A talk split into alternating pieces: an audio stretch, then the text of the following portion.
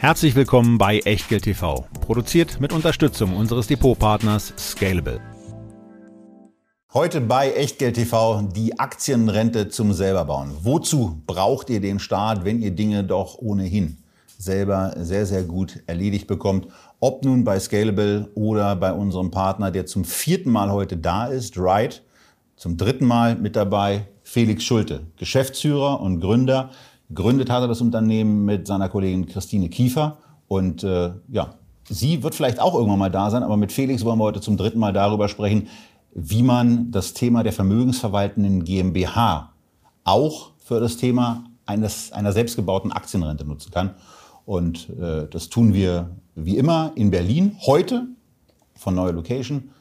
Wir grüßen euch vom Kurfürstendamm und ähm, haben natürlich wie immer einen ganz wichtigen Hinweis zum Start. Ein kurzer Risikohinweis. Bitte beachtet, dass wir keine Anlageberatung erbringen und auch keinerlei Aufforderung zum Kauf oder Verkauf von Wertpapieren geben. Wir unterhalten uns über Geldanlage und mögliche Investments und ihr macht daraus bitte, was ihr für richtig haltet. Denn jede Entscheidung, die ihr trefft, ist allein euer Risiko und wir übernehmen für die Inhalte und die Unterlagen in der Sendung und auf der Website keinerlei Haftung. Zum Nachlesen gibt's diesen Disclaimer auf www.echtgeld.tv slash Disclaimer. Ja, hallo Felix, äh, schön, dass du da bist. Äh, die meisten unserer Zuschauerinnen und Zuschauer kennen dich ja schon, aber für diejenigen, für die das Ganze noch völlig neu ist, Aktienrente, vermögensverwaltende GmbH, Ride Capital, wer bist du und was macht ihr genau bei Ride?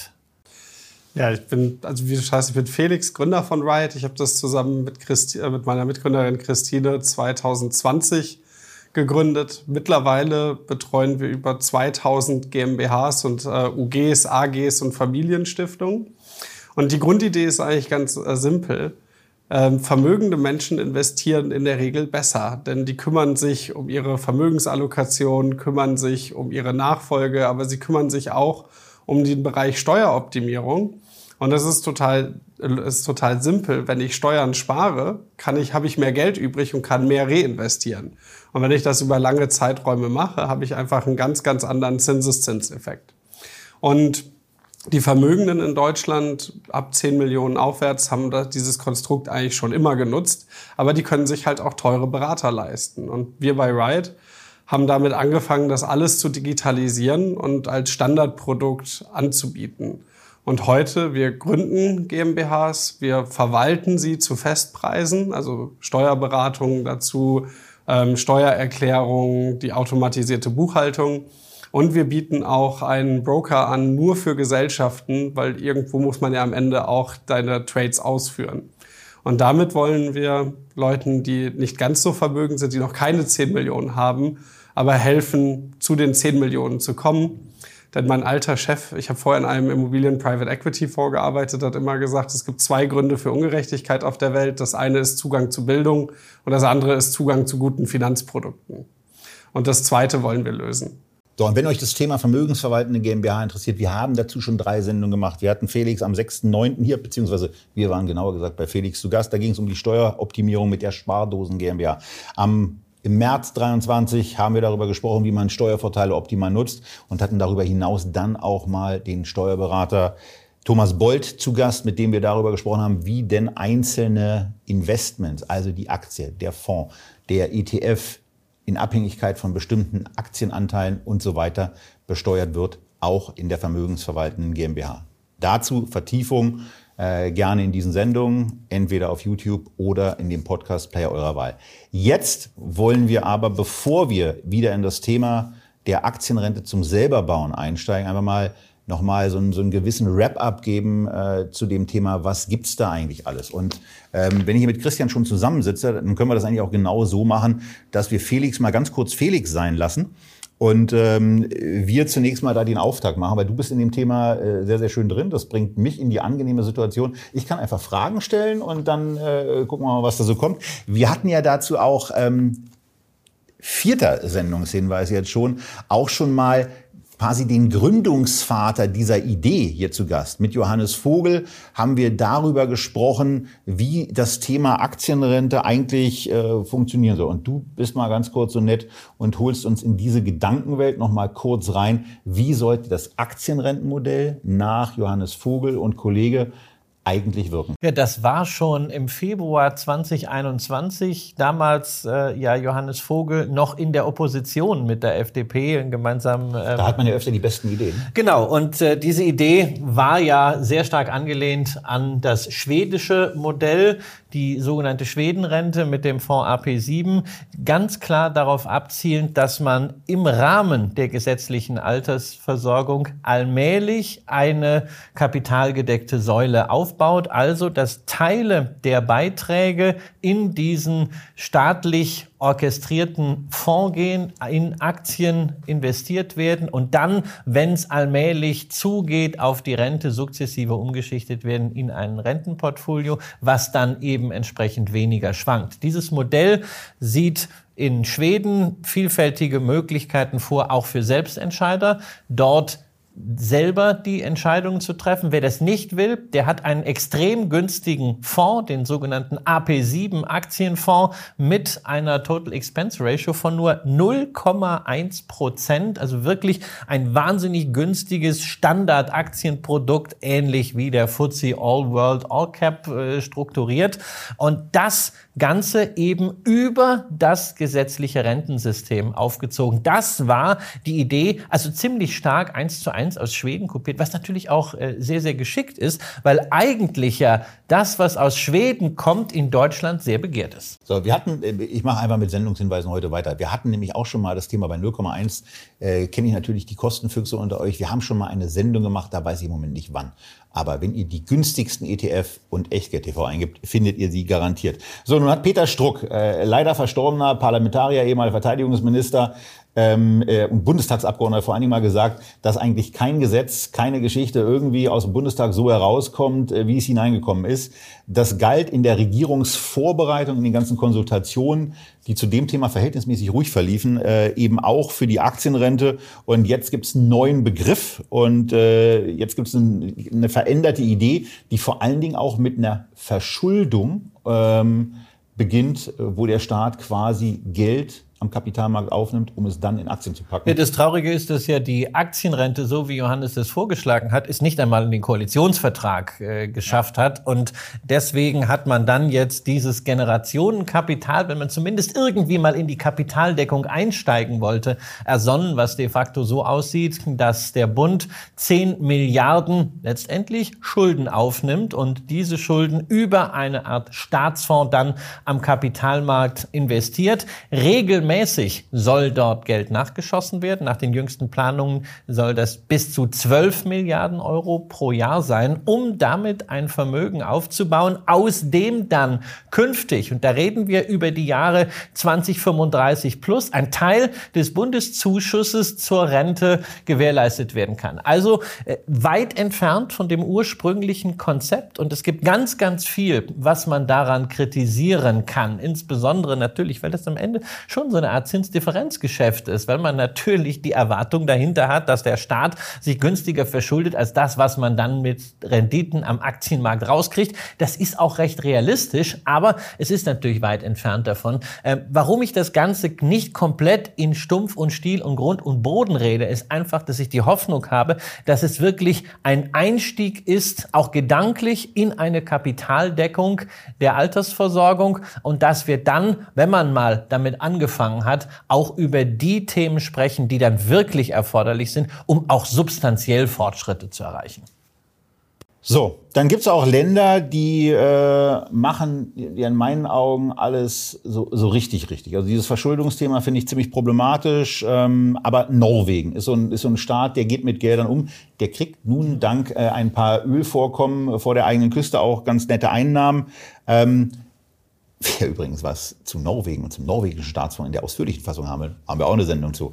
Reich wie Norwegen, der Staatsfonds mit, den Staatsfonds mit ETF nachbauen, ist der Titel hier. Findet ihr, ihr werdet es erraten, auch in der Audiothek eures Vertrauens oder natürlich in der YouTube-Bibliothek. Aber auch hier, was macht Norwegen äh, da Besonderes und ähm, wie legen die ihr Öl als Schmierstoff für die Altersvorsorge der Bürger an? Sie legen es halt insgesamt auch für die nachhaltige Finanzplanung Norwegens an, auch für die Zeit irgendwann nach dem Öl beziehungsweise nach den fossilen Brennstoffen. Man hat also da wirklich einen sehr, sehr langen View schon gehabt, als man in den 90er Jahren überlegt hat, wir können nicht diese Einnahmen komplett verkonsumieren, wir müssen sie für die Zukunft investieren und man investiert so, wie das ja viele von euch eben auch machen, nämlich sehr, sehr breit, nur dass die Norweger halt nicht ein FTSE All World kaufen, sondern das selber machen mit einzelnen Aktien und natürlich auch Anleihen. Wir haben ein Portfolio, das schon tendenziell performance getrieben ist äh, Anteil der Aktien ungefähr zwei Drittel. Wenn man die Positionen durchgeht, dann sieht das schon sehr ähnlich aus wie ein FTSE Allworld, weil natürlich Kapitalisierung in diesem Billionenmaßstab, wie die Norweger das investieren, sehr, sehr entscheidend ist, damit man nicht Märkte beeinflusst. Also logisch, Apple ist in der Aktienallokation mit zweieinhalb Prozent dann auch der Top-Wert. Danach kommt Microsoft. Dazu gibt's halt, wie sich das ja auch bei Stiftungen vielfach manifestiert ein Anleihenportfolio, was ebenfalls sehr breit diversifiziert ist, auch nach Währungen und dazu kommen in begrenztem Umfang nicht notierte Anlagen, wo man in den letzten Jahren natürlich auch angefangen hat, verstärkt in erneuerbare Energienprojekte zu investieren. So, und last but not least, sowas in der Richtung gibt es auch in Deutschland. Glaubt ihr nicht? Ist aber so. Ähm, es gibt den Kenfo, den Fonds für zu, den Fonds zur Finanzierung der kerntechnischen Entsorgung.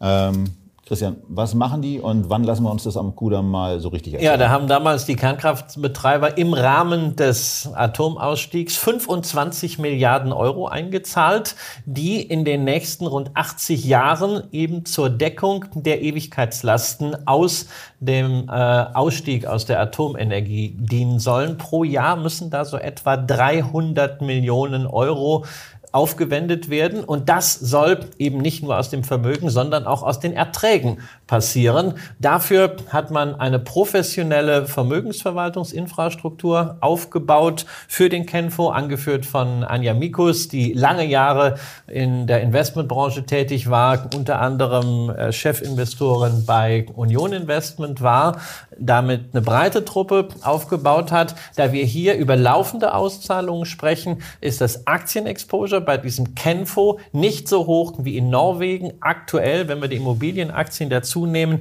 sogar unter 50 Prozent. Der Rest momentan noch in Anleihen. Das wird sukzessive auch aufgebaut Richtung Private Equity. Und das ist eigentlich schon mal insgesamt eine ganz gute Nachricht, wenn man sich diesen Kenfo anschaut mit Blick auf das Generationenkapital. Da sind viele Fragen offen, aber wir können sagen, wir haben eine funktionierende Infrastruktur in Deutschland für staatlich orchestrierte integriertes Asset Management, das eben trotz des Staatseinflusses professionell ist und an Asset Management Anforderungen orientiert ist und das bisher eben auch bewiesen hat, dass man sich bei politischen Einflüsterungen zurückhält, dass also nicht jeder Abgeordnete da angedüdelt kommt und sagt, hey, also in meinem Wahlkreis ist eine Kläranlage, wollt ihr die nicht finanzieren und da gibt es einen Bürgerwindpark, wollt ihr das nicht, sondern die haben wirklich gezeigt, dass sie unabhängig gutes Asset Management machen können im Rahmen dieses staatlichen Auftrages. So, Felix, willkommen zurück. Äh, die, der Exkurs in die, in die ganzen anderen Aktienrennen ist jetzt mal beendet. Ähm, aber das Thema selber aufbauen von sowas, ich meine, das machen wir ja ohnehin, dass wir immer noch Menschen permanent erklären, in was man so alles investieren kann, die Möglichkeiten aufzeigen. Und ihr seid ja auch sehr ausdauernd mit dabei, euch das äh, anzuschauen. Und jetzt lassen wir uns erklären, von Felix, warum das für euch, genauso wie ihr es möglicherweise macht, eben sinnvoll ist. Und äh, von daher die Frage an dich, für welche Anleger ist aus deiner Sicht als Chef von Wright äh, eine Aktienrente zum selber bauen ähm, bei Scalable äh, im Vergleich zu dem, was ihr bei Wright macht, der sinnvollere Weg?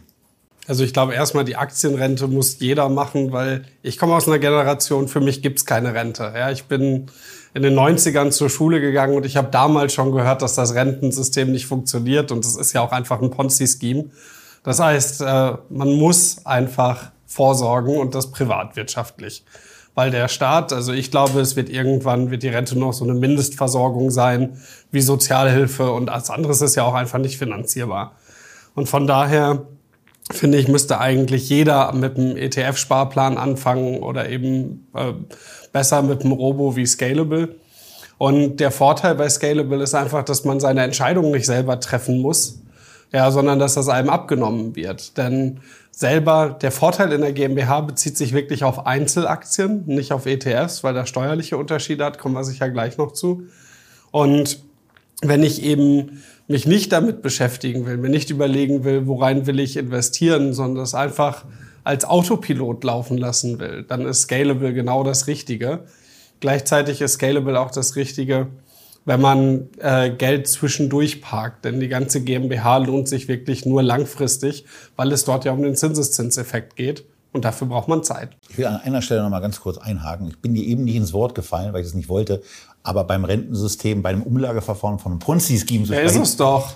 Ist es für mich, also wir, wir, wir, könnten, also wir könnten da einsteigen, aber ist es eben nicht, weil in, in Umlageverfahren sorgt dafür, dass die einen zahlen und die anderen bekommen. Das Problem, was du wahrscheinlich meinst, ist die Thematik, äh, dass man in den letzten 40, 50 Jahren nie darauf geachtet hat, dass sich die Verhältnisse zu Lasten der jüngeren Generation massiv es wird verschlechtert doch immer wieder vom Staat aufgestockt, weil es nicht funktioniert. Es ist eigentlich ja. eine Art Durchlauferhitzer, ja. mit äh, der aber physikalisch nicht funktioniert, weil das, äh, was oben reinkommt, ist unten schon seit drei Monaten rausgelaufen. Ja, ja und das ist das ist eben das Problem. Und das das ist ja das Spannende, was Felix gesagt hat. Wir haben das in der Schule schon gelernt. In ja, also ich weiß, also ich habe im, im Sovi-Kurs, der nun wirklich von einem äh, linken Lehrer äh, äh gehalten wurde, äh, der also also wirklich sämtlichen kapitalistischen Umtrieben völlig unverdächtig war, mit dem sind wir das durchgegangen, was Professor Biedenkopf in den 70er Jahren als Gründungsrektor so, der Ruhr-Uni Bochum schon über die demografische Zeitbombe geschrieben hat. Wir wussten es alle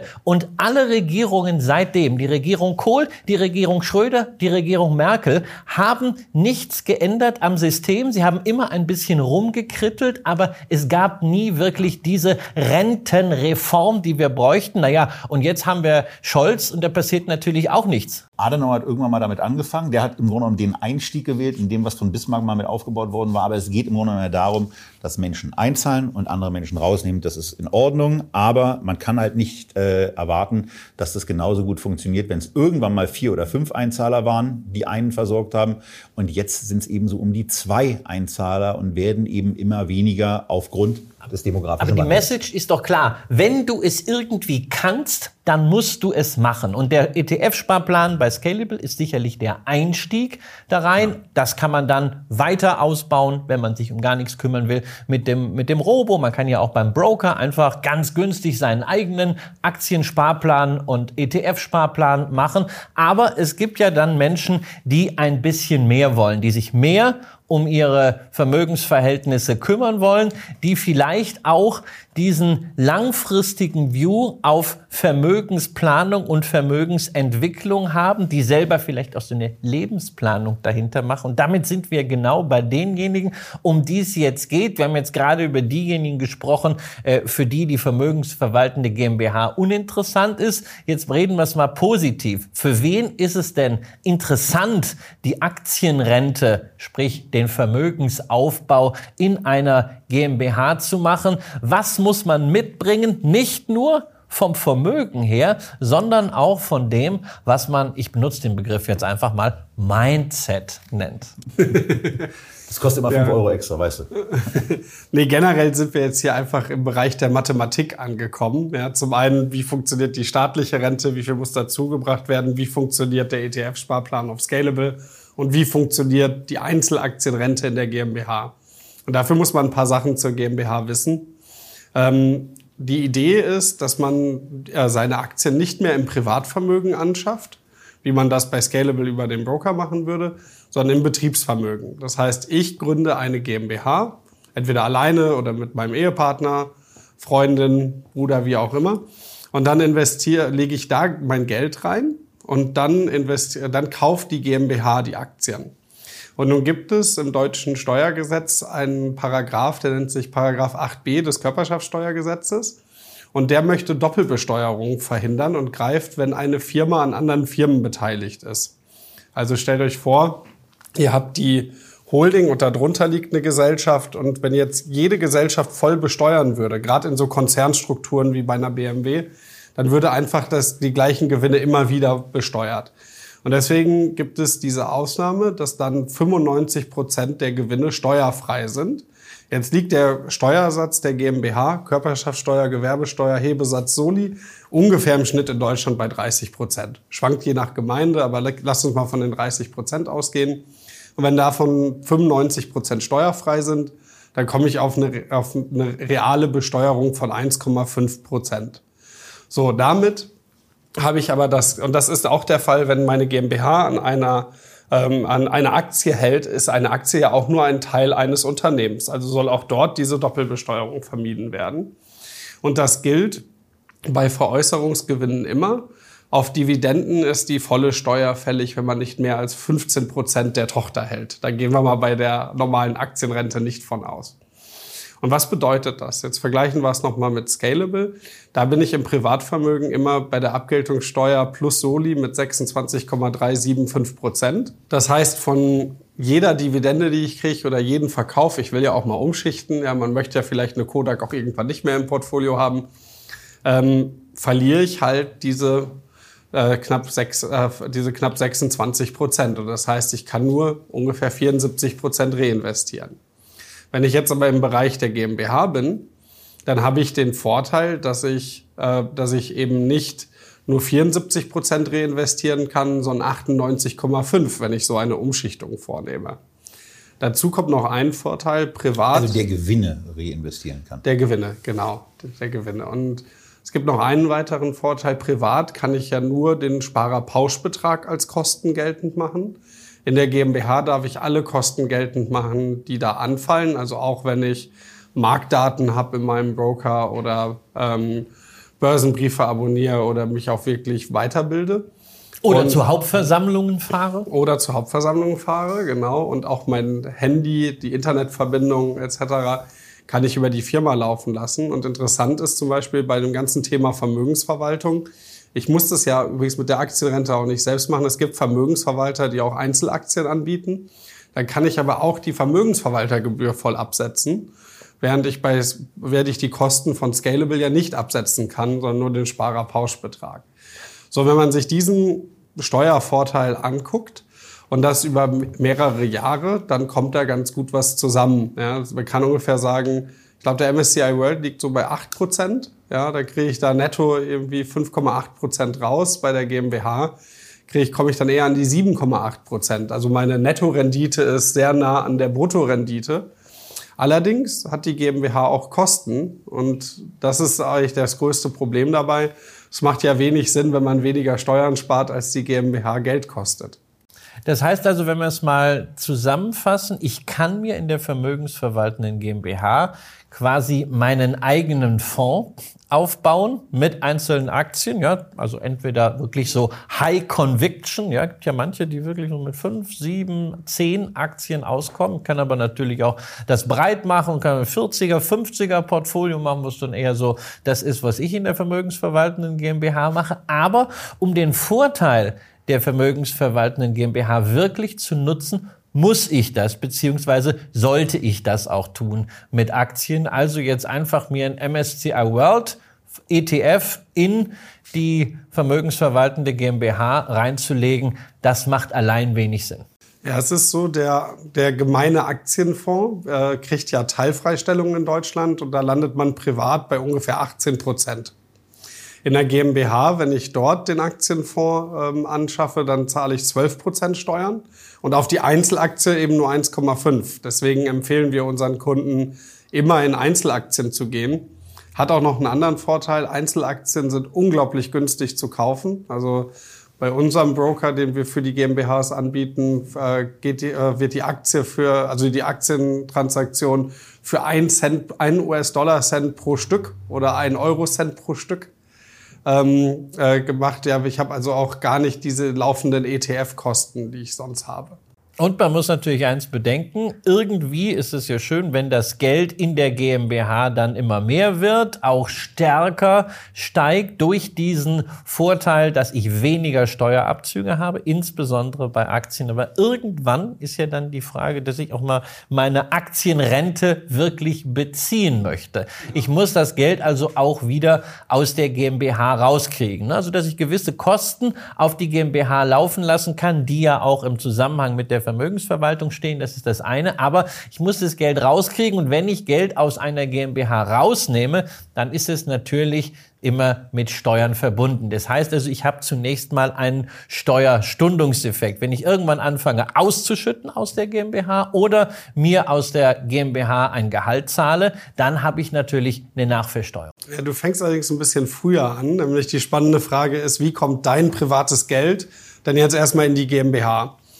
Und dafür empfehlen wir immer den Rahmendarlehensvertrag. Das heißt, wenn du jetzt planst, über die nächsten 20 Jahre jeden Monat 500.000, 2.000 Euro einzuzahlen, dann gibst, gewährst du deiner Gesellschaft heute ein Rahmendarlehen und zahlst wie beim Sparplan jeden Monat äh, das Darlehen an die GmbH aus. Die GmbH investiert das dann.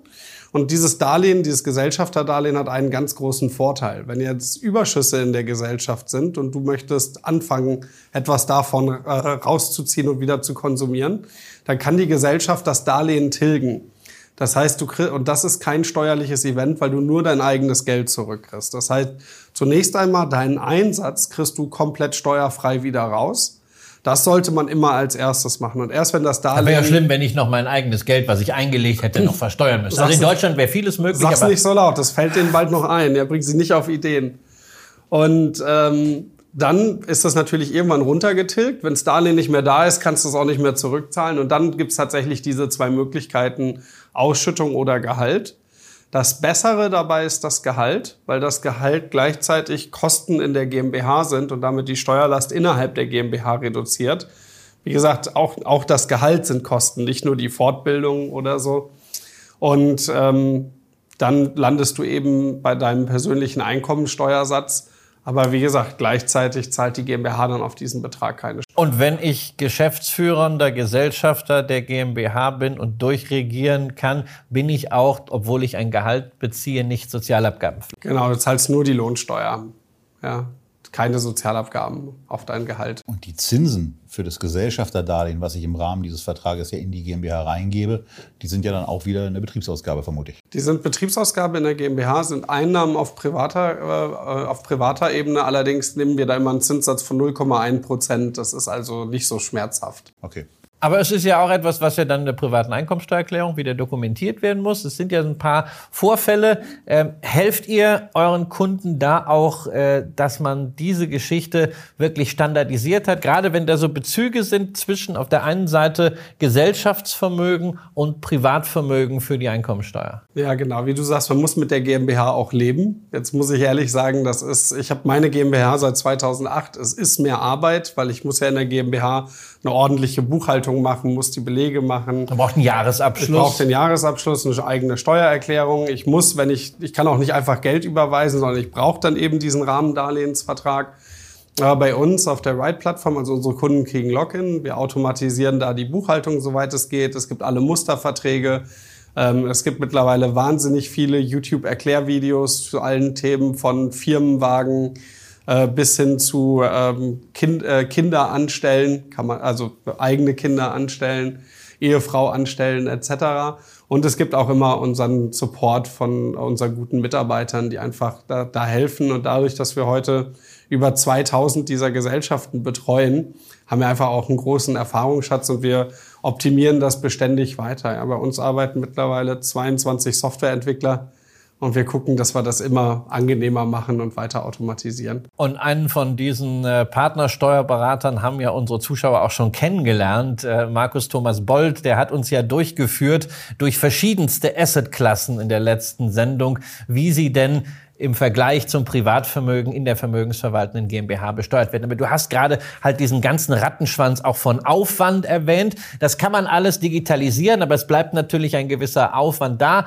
den ihr euch natürlich auch äh, bezahlen lässt. Und das lässt eines schon mal ganz klar werden. Das ist mit der vermögensverwaltenden GmbH nichts für denjenigen, der sagt, ach naja, ich habe jetzt so 25.000 Euro und ich versuche das jetzt mal. Und es ist auch nichts für denjenigen, der sagt, naja, ich gucke mir das mal an, mal schauen, wie das so läuft. Und wenn es nach zwei Jahren nichts mehr ist, also eine Gesellschaft wieder loswerden, ist mühsam. Das heißt, was muss man deiner Meinung nach mitbringen? A, vom Vermögen, vom Basisvermögen, was man zunächst mal einzahlt und was man auch dann vielleicht regelmäßig nachschießt als Sparrate. Und B, was sollte man von der Lebensplanung mitbringen, so vom, vom Fokus? Inwieweit sollte man so gesettelt sein? Also zuerst mal muss ich sagen, ich bin ein gebranntes Kind. Ich habe früher ganz viele Steuerberater durchgewechselt und habe oft irgendwie 10.000, 15.000 Euro im Jahr für meine GmbH bezahlt und wusste gar nicht warum. Und dann haben die, habe ich gedacht, warum habt ihr denn so viel, so viel Arbeitszeit gebraucht? Hier stehen 33 Stunden, 230 Euro. Und dann sagt der, dann der Steuerberater, ja, ist so. Oder kannst du auch nichts machen. Und ich habe mit, oder Christine und ich haben mit Wright auch unser eigenes Problem gelöst, denn wir wollten Festpreise keine Stundensätze, wo man nicht weiß, was am Ende wirklich drunter steht. Wir wollten die Automatisierung. Und ich zahle heute für meine Gesellschaft alles in allem so gut dreieinhalbtausend Euro. Da ist aber dann auch ein IHK-Beitrag bei, Kontoführungsgebühr. Also es ist jetzt nicht die reine Ride-Gebühr. So, da weiß man also, wenn nur 100.000 Euro drin sind, ist das eine Total Expense Ratio rein für die Struktur von dreieinhalb Prozent. So, und dann kann man jetzt ausrechnen, ne, was man so für eine angemessene Total Expense Ratio hält. Und dann ist man bei dem Betrag, den man in einer GmbH dann schon drin haben sollte. Vielleicht nicht beim Start, gleich, aber den man perspektivisch in absehbarer Zeit doch erreichen müsste. Genau richtig. Also wenn man eine etwas einfachere Gesellschaft hat, landet man so bei zweieinhalb, aber je nachdem, wie viel man damit macht. Ich habe auch Immobilien da drin, wie kann es dann auch teurer werden? Und da ist halt einfach wichtig, wenn ich jetzt mit einer 7, 8 Prozent Rendite rechne und ich habe dreieinhalb Prozent Kosten, dann ist das im ersten Jahr nicht gut. Wenn ich dann aber zum einen reinvestiere, wird es immer besser. Aber die andere Frage ist auch einfach, ähm, wie viel Geld lege ich noch dazu. Also wir sagen unseren Kunden eigentlich immer, wenn ihr nicht die 250.000 Euro in absehbarer Zeit erreicht, ja, indem ihr noch weiter anspart oder wirklich gut tradet, was einigen unserer Kunden auch, auch gelingt, dann macht das keinen Sinn. Und genauso macht das dann keinen Sinn, wenn du das nur für drei, vier, fünf Jahre machst. Ja, also je geringer der Betrag, desto länger sollte die Laufzeit sein. So, jetzt haben wir auch das Thema, du hast es vorhin schon so ein bisschen anklingen lassen und äh, ich will das hier nur mal als Einstreuer auch haben, ähm, weil ausführlich haben wir es mit dem Kollegen Bolt besprochen, ausführlicher haben wir es auch schon mal mit Felix besprochen. Aber äh, wer dieses Video hier quasi als Auftakt für das Thema eigene Aktienrente, ob nun bei Scalable oder in Form einer vermögensverwaltenden GmbH nimmt, sollte es nochmal gehört haben, dass es eigentlich eine ganz gute Taktik ist, dividendenarme Aktien in die vermögensverwaltende GmbH zu packen, um vor allen Dingen bei einer unterstellten gleichartigen äh, Wertentwicklung insgesamt äh, dann diese Wertentwicklung nach Möglichkeit über Kurssteigerungen zu haben. Ja und nein. Also du hast zum einen recht, weil der, äh, die Wertsteigerung wird mit 1,5 Prozent besteuert, die Dividende mit 30 Prozent. Jetzt ist aber natürlich die Frage, was machst du mit der Dividende? Wenn du die Dividende wieder in die nächste Aktie steckst, die dann ja auch wieder eine Wertsteigerung hat. Ich glaube, bei Aktien sind wir ungefähr so 60, 60 70 Prozent äh, des Returns kommen so aus Wertsteigerung und 30 Prozent aus Dividenden. Kommt natürlich je nach Titel. Ja. Ja, hängt, hängt immer davon ab, über welche Aktien wir reden, aber ja, so zwei Drittel, ein Drittel ist eine ganz gute Faustregel. Dann. Genau, und wenn du das, und wenn du das halt dann wirklich über Jahre immer wieder reinvestierst in neue Titel, ist der Effekt nicht mehr so groß, weil dann wirst du, werden die, wird die Dividende einmal mit 30 Prozent besteuert, aber dann geht die ja wieder in einen neuen Wert. Aber generell ist es schon so, dass was wirklich gar nicht wehtut in der GmbH, ist Umschichten. Also wenn du irgendwann glaubst, Nokia hat keine Zukunft mehr oder Facebook ist jetzt mit dem ganzen Metaverse auf dem falschen Weg, dann tut das Umschichten nicht weh. Im Privatvermögen tut das aber richtig weh. Und natürlich also auch das Rebalancen. Ja, und äh, das ist für diejenigen, die halt vielleicht sich eine Rebalancing-Strategie zurechtbasteln, äh, die das ansonsten mit ETFs machen würden. Das kann man natürlich in der GmbH dann auch ganz gut. Weshalb also bei mir zum Beispiel äh, eine Berkshire Hathaway und eine Markel die wir ja beide häufig, äh, Berkshire häufig, Markel letztens erst in der Sendung hatten, als US-Position äh, drin ist. Und wenn ich dann US-Anteil einfach mal reduzieren will, ja, dann kann ich einfach da ein bisschen was, was rausgeben, ist halt steuerunschädlich und kann dann dafür europäische Positionen und beide aufbauen. zahlen eben keine Dividenden. Genau, und wobei man natürlich auch zum Thema Dividende sagen muss, also es ist immer noch besser, eine erfolgreiche Aktie wie eine Novo Nordisk zu haben, die Dividenden zahlt, als eine Aktie, äh, die zwar keine Dividenden zahlt, die aber auch nicht steigt, so wie manches ja. äh, gerotzt Ja, ich meine, letzten Endes, wenn du halt viel Dividenden zurückkriegst, kannst du ja auch immer überlegen, worein investiere ich es als nächstes, ja. Und man muss jetzt auch das einmal zum Vergleich sagen, Privat zahle ich auf die Dividende 26 Prozent, in der GmbH 30 Prozent, aber ich ziehe ja vorher meine Kosten ab. Das heißt, meine reale Steuerlast, weil ich ja auf Gewinne Steuern zahle und nicht auf die Dividende selbst, ist dann meistens auch unter dem Privatvermögen, selbst bei Dividenden. Also ich habe auch eine Investor AB beispielsweise aus der Schweiz, die Familie äh, aus, aus Schweden, die Familie Wallenberg, äh, diese große Holding äh, in äh, Gesellschaftsvermögen. Die zahlen jetzt Dividende, aber da muss ich halt auch sagen, ja, es läuft halt äh, insgesamt sehr, sehr gut. Und wenn ich natürlich dann durchrechnen würde, irgendwann Ausschüttung und so in vielen Jahren, dass ich das über Ausschüttung rausnehmen müsste, ja, dann habe ich eine Nachversteuerung da. Muss allerdings sagen, bis dahin habe ich eine ordentliche Tesorierung. Das ist halt wirklich auch ein Thema, Thema, wo man sehr schwierig äh, von vornherein aufgrund der vielen Stellschrauben das alles so abschätzen kann. Man sollte jetzt nicht sich zu einer Anlagestrategie zwingen, die nicht seins äh, selber ist, nur weil man sagt, äh, eigentlich finde ich so ein bisschen Dividende schon ganz schön, aber ich darf das nicht, weil das macht in der Vermögensverwaltung GmbH keinen Sinn. Also Steuern zum Anlageberater zu machen, das geht eigentlich immer. Nee, es schief. muss andersrum sein. Man muss erstmal vernünftig investieren und dann überlegt man sich, wie man die Dividende reinvestiert, wenn sie denn kommt.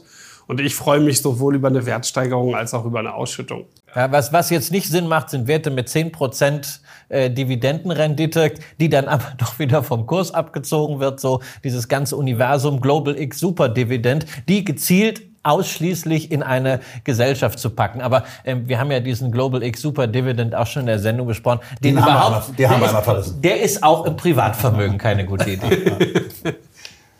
So, und jetzt haben wir uns noch mit ein bisschen Papier bewaffnet. Ihr seid in der glücklichen Situation, dass ihr die Folien äh, gleich nebenan seht oder natürlich rechts ranfahrt, sie euch runterladet, ist eine ganze Menge dabei, was ihr aber auch online selber abfragen könnt. Und zwar unter right.capital slash tools slash Aktienrechner. Da könnt ihr diese Eingabe, Maske, die ihr jetzt vor euch seht, eben auch machen. Und äh, was wir, was wir jetzt mal simulieren wollen, ist das Thema Stellschrauben, äh, wie wir es eben schon hatten, mal an den Punkten, wie sie hier zu setzen sind, in einem Modellszenario uns anzuschauen, was die Auswirkungen auf langfristiger Ebene auf das Ganze sind. Und wir fangen hier an, Felix, mit einem, mit einem 30-Jährigen, wir haben den mal Manuel genannt. Manuel ist in erfreulichen Situationen, 125.000 Euro zur Verfügung zu haben, die er investieren kann. Und jetzt kommen wir gleich zum ersten Punkt. Denn diese 125.000 Euro werden in dem Aktienrechner im Modell quasi als 25.000 Euro geleistete Stammeinlage gewertet. Und die nächsten 100.000 Euro sind genau so schon mal mit diesem Rahmendarlehen quasi einbezahlt und simuliert. Werden in dieser Simulation auch als Gesellschafter Darlehen simuliert und nicht als Eigenkapital. Ja, genau. Also ich muss ja 25.000 Euro Stammkapital einlegen. Ich kann auch die Hälfte einlegen, aber dann hat die Gesellschaft noch eine Forderung.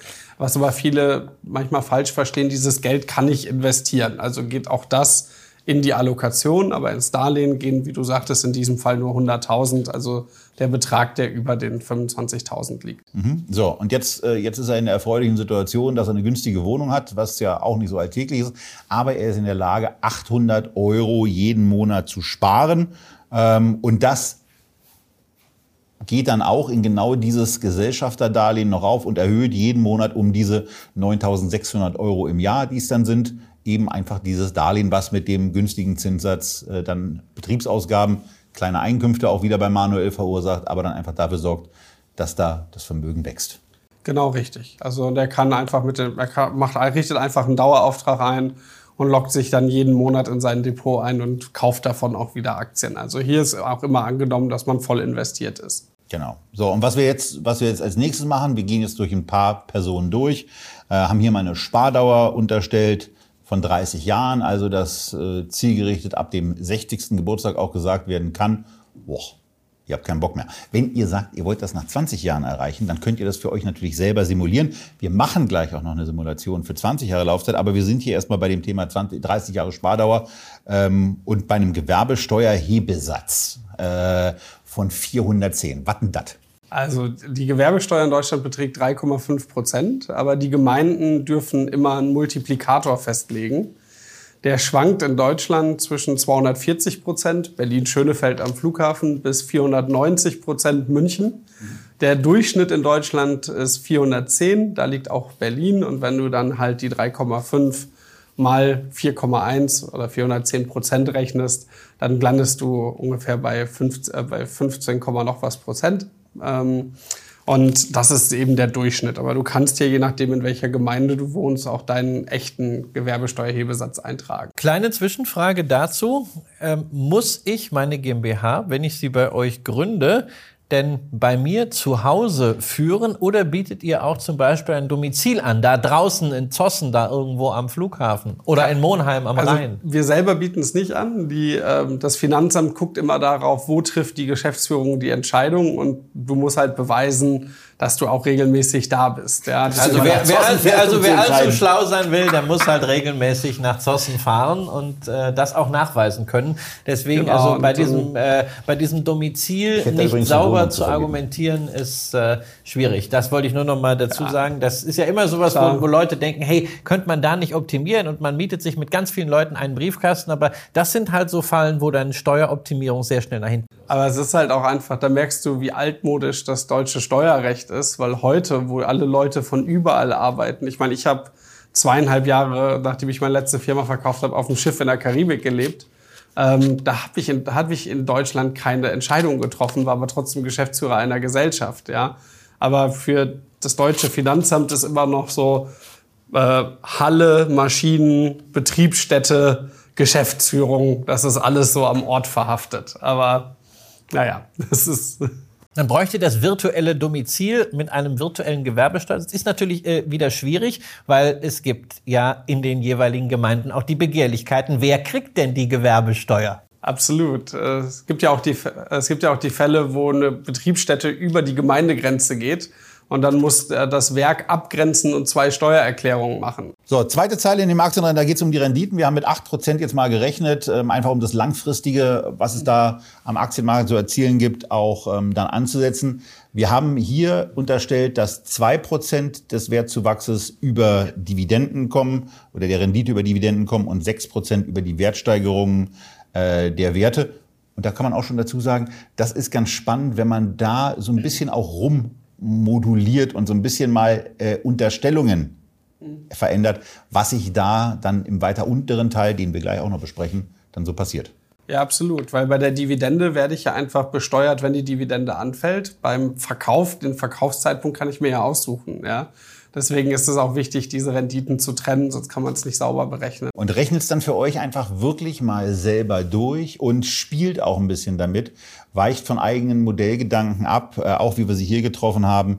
Ähm, und guckt euch das selber an. So, jetzt haben wir private Kosten, die auf die GmbH zu verlagern sind. Das ist eine sehr, sehr ähm, ah, irritierende Formulierung, sage ich mal. Aber dir geht es ja um das Thema, was du vorhin gesagt hast, dass man Börsenbriefe, dass man Kursinformationssysteme, dass beispielsweise Guru Focus, dass ich das nicht privat zahle, sondern dass ich das beispielsweise mein, auch in der GmbH mein Handyvertrag, mein Laptop. Also ja, aber auch natürlich die Reise von Berlin nach Hamburg zur Hauptversammlung der Encarvis, weil es ist eine Position, wenn ich die Aktie in meinem Portfolio habe, ich äh, informiere mich vor Ort bei der Gesellschaft und äh, das sind eben dann auch Betriebsausgaben. Hast du da schon mal äh, eine Feststellung gehabt nach dem Motto, also wird's ja, wird ja möglicherweise das Finanzamt sagen, also du bist nach Hamburg gereist, hast da einen Tag im Hotel übernachtet, bist Bahn hin, Bahn zurückgefahren, hast irgendwie Kosten verursacht von 400 Euro für eine Positionsgröße, äh, die ich jetzt beispielsweise bei mir im Echtgelddepot ja drin habe von NKBs von irgendwie 1000 Euro. Ja, also man muss sagen, das Finanzamt, also welche Kosten kann ich ansetzen? Ich kann alle Kosten ansetzen, die mit einer Gewinnerzielungsabsicht zu tun haben. Vielleicht wolltest du ja auch die Hauptversammlung nur angucken, um zu überlegen, ob du nochmal 10.000 Euro nachinvestierst. Und es ist so, dauernd, also dauernd mache ich Sachen in meiner Gesellschaft, die keine Gewinne produzieren. Ich habe jetzt ein Gutachten für ein Dachgeschoss-Rolling in Berlin äh, beauftragt und habe danach das Dachgeschoss nicht gekauft. Ja, also außer Spesen nichts gewesen in dem Fall. Und da kann das Finanzamt da, da eben nichts sagen. Was allerdings schon immer wichtig ist, dass du auch eine richtige Geschichte hast. Ich habe immer den Beispiel, das Beispiel vom Akkuschrauber. Wenn du ein reines Aktiendepot hast und du kaufst einen Akkuschrauber auf die Gesellschaft, ist schwierig. Wenn du Immobilien und Mietwohnungen da hast, hat das Finanzamt kein Problem mit dem Akkuschrauber. Okay. Ja, und was immer unkritisch ist, ist wirklich äh, Telekommunikation, Laptop, Handy, weil wie willst du sonst deine Trades ausführen? Ich kenne niemanden mehr, der noch die per Post schickt oder in die Bankfiliale geht. Das ist ganz schön, weil jetzt kommen wir zu etwas, vielleicht will ich ja gar keine Trades ausführen, aber die, wie viel Prozent deines Depots schichtest du im Jahr um? Da kommt man nicht auf weniger als acht Prozent. Also ich habe es krampfhaft versucht, aber auf weniger als acht bin ich nicht gekommen. Ja, Erstens, ist, warum ist das so? Ist ein Software-Bug, den wir kennen, den müssen wir mal fixen. Ach so. ist einfach ein Bug. Äh, du kannst natürlich auch gar nicht umschichten. Ich habe damals überlegt, ich habe damals, als wir den entwickelt haben, habe ich gedacht, so 8% ist eigentlich das Minimum, was man umschichten sollte für ein Rebalancing. Deswegen war das der Standardwert. Dass es jetzt immer zurückspringt, ist einfach ein Software-Bug. Okay, vielleicht ist es ja schon, wenn ihr diese Sendung ab dem 5.9. seht, äh, schon gar nicht mehr existent und ihr könnt dann auch so spielen, wie ihr wollt. So, und jetzt haben wir bei Manuel ein relativ sattes Nettogehalt angesetzt. Ähm, aber dabei. Ja, in 30 Jahren. Genau, da steht eben Folgendes im Hintergrund. Also wir haben gesagt, Manuel will dann wahrscheinlich so irgendwie äh, 5000 Euro im Monat haben, 60.000 Euro im Jahr. Ich glaube, damit kommt man ganz gut klar. Und ähm, in 30 Jahren ist das eben über eine Inflation von 2% gerechnet etwa 108.000 Euro als jährlicher Gegenwert. Äh, das kurz zur Erklärung, wieso da 108.000 stehen. Ähm, bietet ihr da, bietet ihr da unter dem, in, oder habt ihr da in dem, in der Inflationsbetrachtung auch Planung, äh, da verschiedene Modelle zu machen oder soll der, soll der Eingebende das einfach selber für sich beschließen, wie es macht? Bis jetzt musst du es selbst machen. Es gibt noch kein Inflationsfeld hier in dem Rechner. Okay. So, und dann haben wir noch, äh, noch zu verwendender äh, Freibetrag, der wird vor allen Dingen als Vergleich angegeben. Da unterstellen wir jetzt mal für die nächsten 30 Jahre auch, dass da 1000 Euro gelten. Ja, so ein bisschen Kristallkugel. Genau, total. Und eine Sache, die hier nicht drin steht, ist, mit welchen Kosten wir rechnen. Ähm, wir rechnen tatsächlich die Kosten der GmbH mit dem, was wir berechnen würden für die GmbH-Betreuung plus IHK, plus Bankkonto, plus nochmal so 200 Euro diverser Firlefanz. Ja. Und äh, das wird dann auch dynamisch äh, angepasst, je nachdem, wie groß die Gesellschaft wird. Also die Kosten werden voll abgezogen. So, und jetzt haben wir auf der nächsten Folie quasi diese Übersicht mit einer GmbH. Kannst du insgesamt 1,378 Millionen Euro mehr netto konsumieren und damit eine, eine knapp 13 Jahre längere finanzielle Reichweite. Er muss ja hier sehen, wir fangen ja am 30. Geburtstag an, am 60 äh, hören wir quasi auf und äh, 66 Jahre nach dem Start bei euch, also da ist man dann, da wäre man dann 96, endet hier dieses Rechenmodell. Ja, was ganz interessant ist, wenn wir uns mal den Chart angucken, am Anfang baue ich in der GmbH sogar weniger Vermögen auf, weil ich ja die laufenden Kosten habe. Und irgendwann ist dann schon, das sieht man hier so ab Jahr 23, ist dann wirklich die Rendite auch so hoch, dass ich mit der GmbH auch ein größeres Portfolio kriege weil dieser, äh, weil einfach die Kosten im Verhältnis zur Rendite ja immer weiter sinken, je mehr Geld ich drin habe. Ja. Also, und dann sieht man hier noch angezeichnet, ähm, da ist so ein Knick, wie lange ich das Gesellschafterdarlehen zurückzahle. Mhm. Ja. Und dadurch kommt dann noch dieser Knick, das sieht man unten auf der Leiste in, ähm, äh, noch angezeigt. Und da habe ich quasi einen wirklichen Peak auch nochmal, gehe mit meinem Vermögen quasi auf den absoluten Höchstwert der hier in der Simulation bei ungefähr zwei Millionen Euro liegt. Genau, und dann hast du aber ja das Problem, wenn das Darlehen zurückgezahlt ist, kannst du nicht mehr steuerfrei entnehmen. Das heißt, ab dem Zeitpunkt musst du ein Gehalt beziehen und dann baut sich das Portfolio in diesem konkreten Fall auch wieder ab, weil ich dann eben mehr Geld entnehmen muss, weil ich muss ja brutto entnehmen, leider nicht netto. Aber am Ende sind das halt hier wirklich ein ordentlich 13 Jahre mehr die mein Geld hält und auch eben über ein, fast 1,4 Millionen mehr Euro. Das ja. ist also schon sehr relevant. Und wir sehen viele dieser 30-Jährigen, oft Paare, die wirklich mit einer hohen Sparquote jeden Monat Geld in die Gesellschaft packen und das als ihr Rentenvehikel nutzen. Das wäre auch genau meine Empfehlung. So habe ich es auch gemacht bisher. Und wenn jetzt jemand von euch sagt nach dem Motto, das ist doch Steuerbetrug und so weiter, nee, nee, nee, nee, nee, nee. Also erstmal, das ist eine GmbH, da ist auch kein, da ist nichts, Betrügerisches dabei. Ähm, und auf der, auf der nächsten Folie könnt ihr vor allen Dingen einsehen, dass es sich erstens um eine wirkliche Steuerverschiebung handelt und zweitens, dass ihr dann auf die Gesamtbetrachtung viel mehr Steuern bezahlt, als eigentlich äh, ihr vorher so dachtet, aber trotzdem im Nettoeffekt mehr bei euch ankommt. Die Privatperson hat den einen Vorteil, die muss keine Steuern mehr zahlen, wenn das Geld weg ist. Da aber ja hier das Geld einfach, äh, einfach 13 Jahre länger hält, zahle ich auch 13 Jahre länger Steuern als im Privatvermögen. Und das zeigt eben diese Kurve. Ja.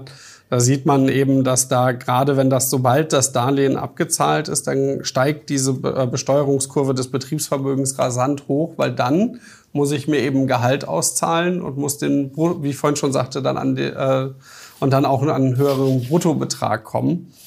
Und ja, ich bin ja sowieso der Meinung, es sollte immer das Ziel sein, so viel Steuern wie möglich zu zahlen. Und dann kann man sich, äh, wenn man da irgendwie angekommen ist, dass man sagt, oh, ich zeige jetzt aber wirklich richtig doll viel, dann kann man sich immer noch über Optimierung Gedanken machen. Aber erstmal sollte immer das erste Ziel sein, so viel Steuern wie möglich zu zahlen.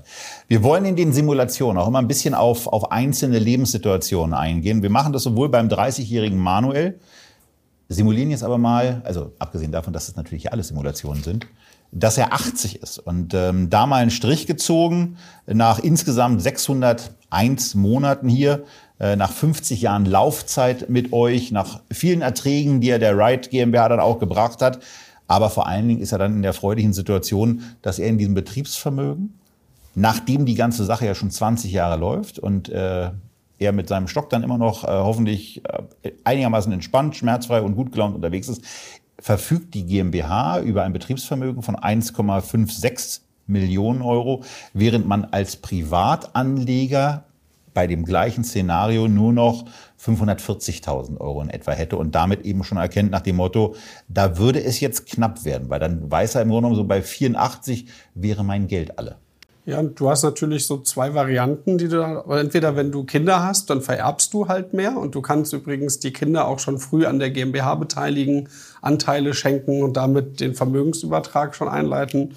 Oder in diesem Fall würde ich eher überlegen, ob ich ein bisschen mehr Geld verbrate und mein Gehalt von den 108.000 hochsetze, weil äh, ich habe ich hab ja noch genug Geld. Ja? Genau. Und die Zeit ist mit einer gewissen Anwendung von Wahrscheinlichkeitsrechnung endlich. Wobei man eben auch mal sagen muss, ähm, diese Wahrscheinlichkeitsrechnung da strafen ja Warren Buffett und Charlie Munger im Moment auch äh, jedes Jahr wieder das ganze Lügen. Also plant lieber länger und ähm, seid dann irgendwann in der Situation, dass ihr euch über einen Vermögensübergang an wen dann auch immer auch Gedanken machen müsst. So, wenn wir, wenn wir Manuel jetzt mal, mal besprochen haben und wissen, so, es reicht eine ganze Weile, dann gucken wir uns jetzt mal, wir bekommen ja immer mehr Zuschauerinnen. Herzlich willkommen bei Echtgeld TV. Wir gucken uns jetzt mal die 40-Jährige an. Das ist unsere Muster 40-Jährige. Wir haben sie äh, Sabrina genannt. Und ähm, Sabrina ist in der erfreulichen Situation, dass sie schon zehn Jahre im Job weiter ist, äh, dass sie vor allen Dingen auch bei einer anderen Vermögenssituation angekommen ist. Bei ihr haben wir jetzt 250.000 Euro unterstellt und 1.000 Euro monatlichen Sparbetrag. Ist es etwas, wo du auch siehst bei, bei Kundinnen, die bei euch das eröffnen, äh, sind das so Beträge, die, die realistisch sind oder ähm, kommt da mehr, kommt da weniger? Wie ist so die Beobachtung, die du hast, auch bei euren weiblichen Kunden?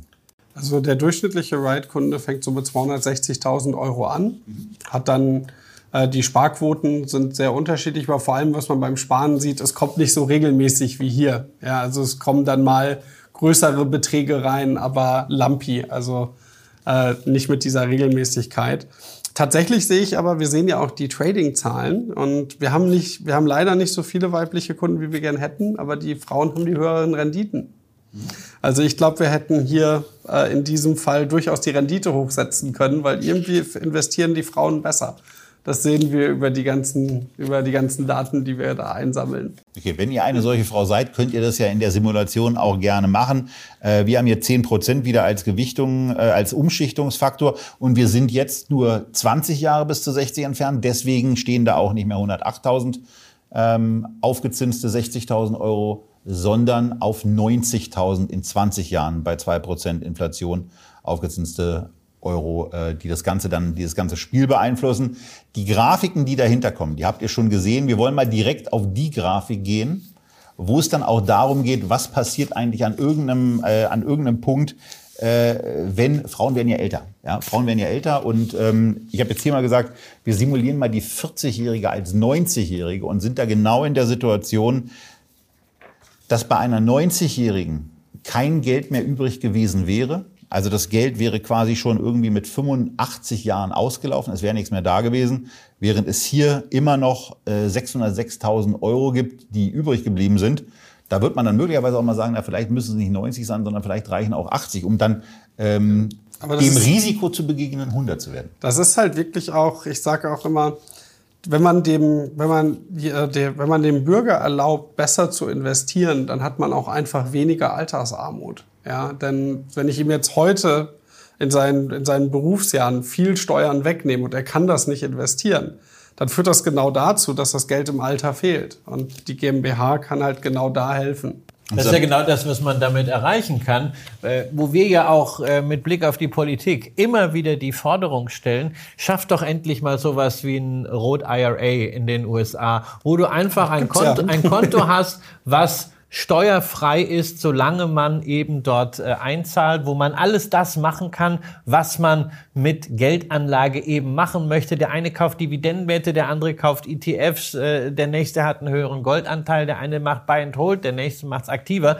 Wichtig ist doch, dass Bürger vorsorgen, dass Bürger Erträge machen und dass man einfach diese Macht des Zinseszins auch wirken lässt und dem Bürger, und das passiert nämlich momentan, dem Bürger nicht diesen Zinseszinseffekt unter dem Hintern wieder teilweise wegbesteuert. Also alleine beim Sparen für Kinder. Eltern sparen 18 Jahre, was weiß ich, das Kindergeld. Ähm, das ist, äh, äh, ist ja wirklich auch eine Leistung, das zu tun. Nach 18 Jahren will das Kind sich irgendwie einen Studienplatz oder was davon leisten, in die USA gehen, sonst was. Was muss als allererstes gemacht werden? Riesiger Batzen an Geld, der den Freibetrag natürlich, ja, diese, diese 1000 Euro, in dem ein Jahr, wo es liquidiert wird, komplett übersteigt. Da greift der Staat dann erstmal was ab von der Sparleistung Gewährleistung der Eltern. Das finde ich aus dem Vorsorgegedanken her unanständig. Da geht es nicht darum, dass man Millionäre steuerfrei stellt, sondern da geht es einfach darum, Eltern, die da sparen oder Menschen, die sparen über Jahre, dass die, solange sie ansparen, wirklich von diesem Zinseszinseffekt profitieren können. Du, ich erinnere mich an meine erste Vorlesung Mikroökonomie. Menschen reagieren auf Anreize.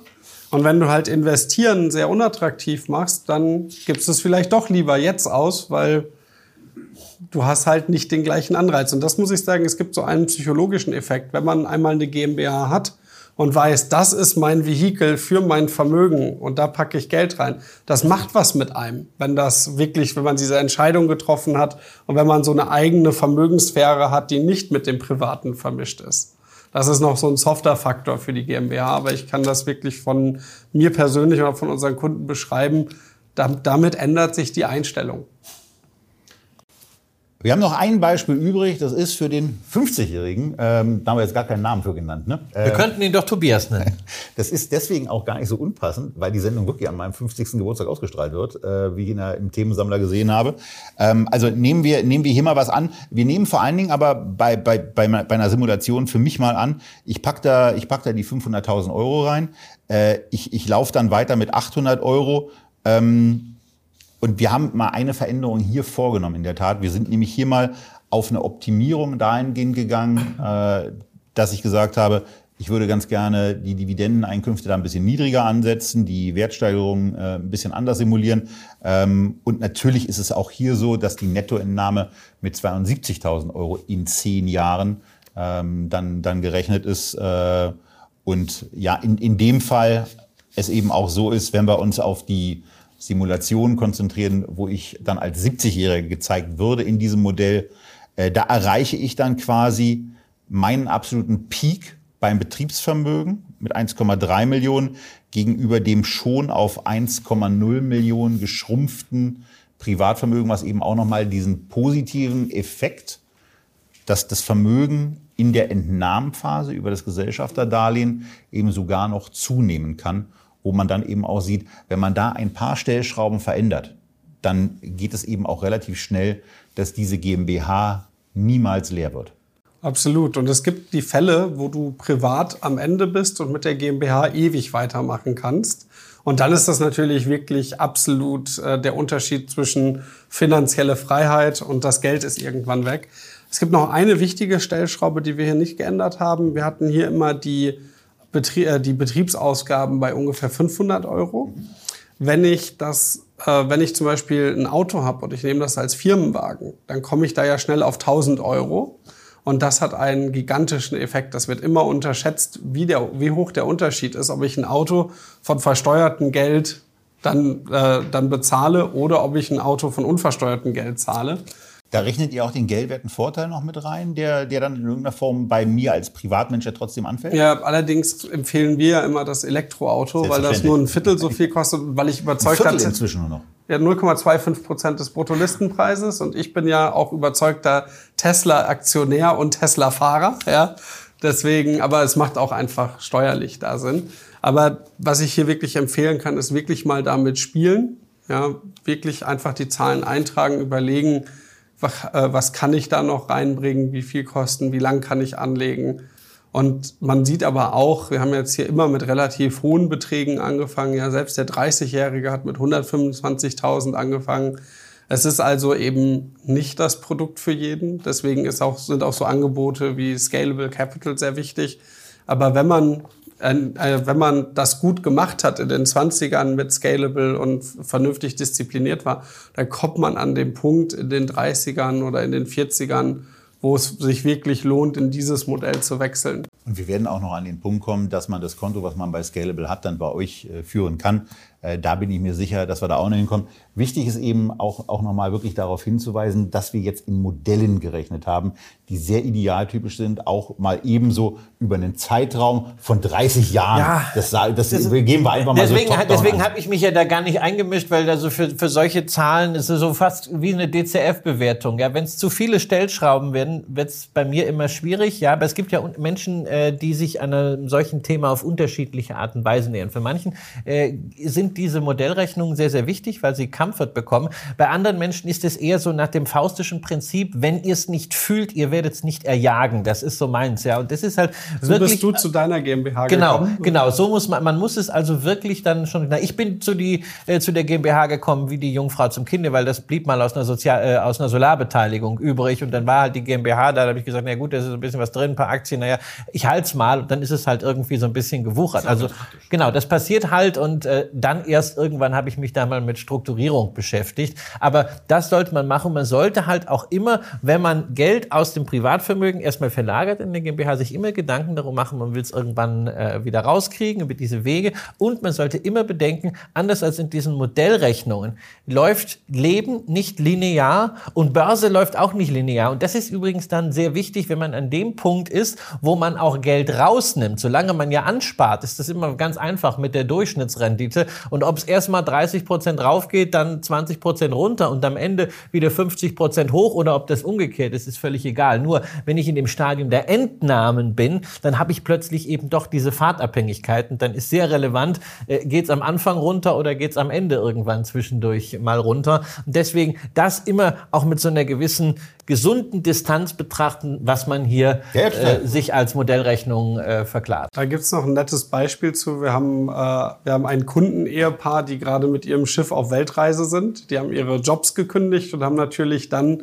aufgehört, in der GmbH anzusparen und entnehmen jetzt, während sie auf der Weltreise sind, ein Gehalt, weil sie haben kein anderes Gehalt. Dann sind ja auch die äh, dann sind ja auch die, äh, ist die Lohnsteuer ja nicht so hoch. Und weil sie das Geld gar nicht brauchen, ziehen sie es gerade über eine günstige Lohnsteuer. Sie haben das so gelegt, dass sie 25 Prozent Durchschnittsbesteuerung haben, direkt wieder als Gesellschafterdarlehen rein. Und der Effekt ist, dass sie halt sehr steuergünstig ihr Gesellschafterdarlehen erhöht haben, wenn die in äh, anderthalb Jahren wieder ihre Jobs anfangen. Also auch so kann man dieses dieses äh, kann man das auch immer wieder nutzen für verschiedene Lebensphasen und man muss nicht unbedingt bis zur Rente warten, um dann sowas zu nutzen. Wie gesagt, jetzt gerade finanziert das die Weltumsegelung und erhöht noch das Gesellschafterdarlehen. So, und wenn euch dieses Thema dann wirklich auch mit solchen Deep Dives, mit solchen Beispielen interessiert, dann können wir ja auch mal äh, was ganz anderes machen. Wir sind ja hier glücklicherweise in neuen Räumlichkeiten, haben wir auch andere Möglichkeiten. Das heißt, wenn für euch das Thema eines solchen Workshops auch mal interessant ist, finden wir da bestimmt äh, schnell mal eine Variante, dass wir uns hier in Berlin einfach mal einen halben Tag zusammensetzen ähm, vielleicht auch länger als einen halben Tag, weiß ich nicht, wie lange sowas dauert, aber dann kommt vielleicht jemand von Ride vorbei, dann kommt wahrscheinlich auch der Kollege Bolt gerne mal vorbei und dann machen wir einfach mal so ein, so ein Deep Dive äh, mit, mit ganz, ganz vielen Beispielen, die wir eben in einer Stunde einfach nicht unterbringen. Wir haben es ja jetzt auch nicht geschafft, in einer Stunde das Ganze unterzubringen. Und wie ihr das Thema Aktienrente dann umsetzt, ob in einer vermögensverwaltenden Struktur, weil ihr diese ähm, entsprechenden Gelder eben schon mitbringt, oder euch erstmal dahin arbeiten wollt. Und ihr habt ja auch gesehen, dass es auch in dieser, in dieser Phase, wo man mit der GmbH schon unterwegs ist, eine Phase gibt, wo es sogar noch als Privatanleger bessere Wirkung hat, ähm, das eben so lange zu nutzen, wie wir es hier auch gerne mit euch machen, wie wir es hier ähm, auch äh, regelmäßig mit Produktideen, aber vor allen Dingen auch mit Aktienideen für euch besprechen. Naja, und das war in nächster Zeit auch noch was zum Thema Aktienrente als regelmäßige Serie nachschieben. Das dürfte spätestens nach der heutigen Folge klar sein. Das war es aus Berlin. Ihr bleibt bitte gesund, bleibt Echtgeld TV treu und schaltet zielgerichtet beim nächsten Mal wieder ein oder ladet auch beim nächsten Mal wieder den Podcast runter. Tschüss aus Berlin.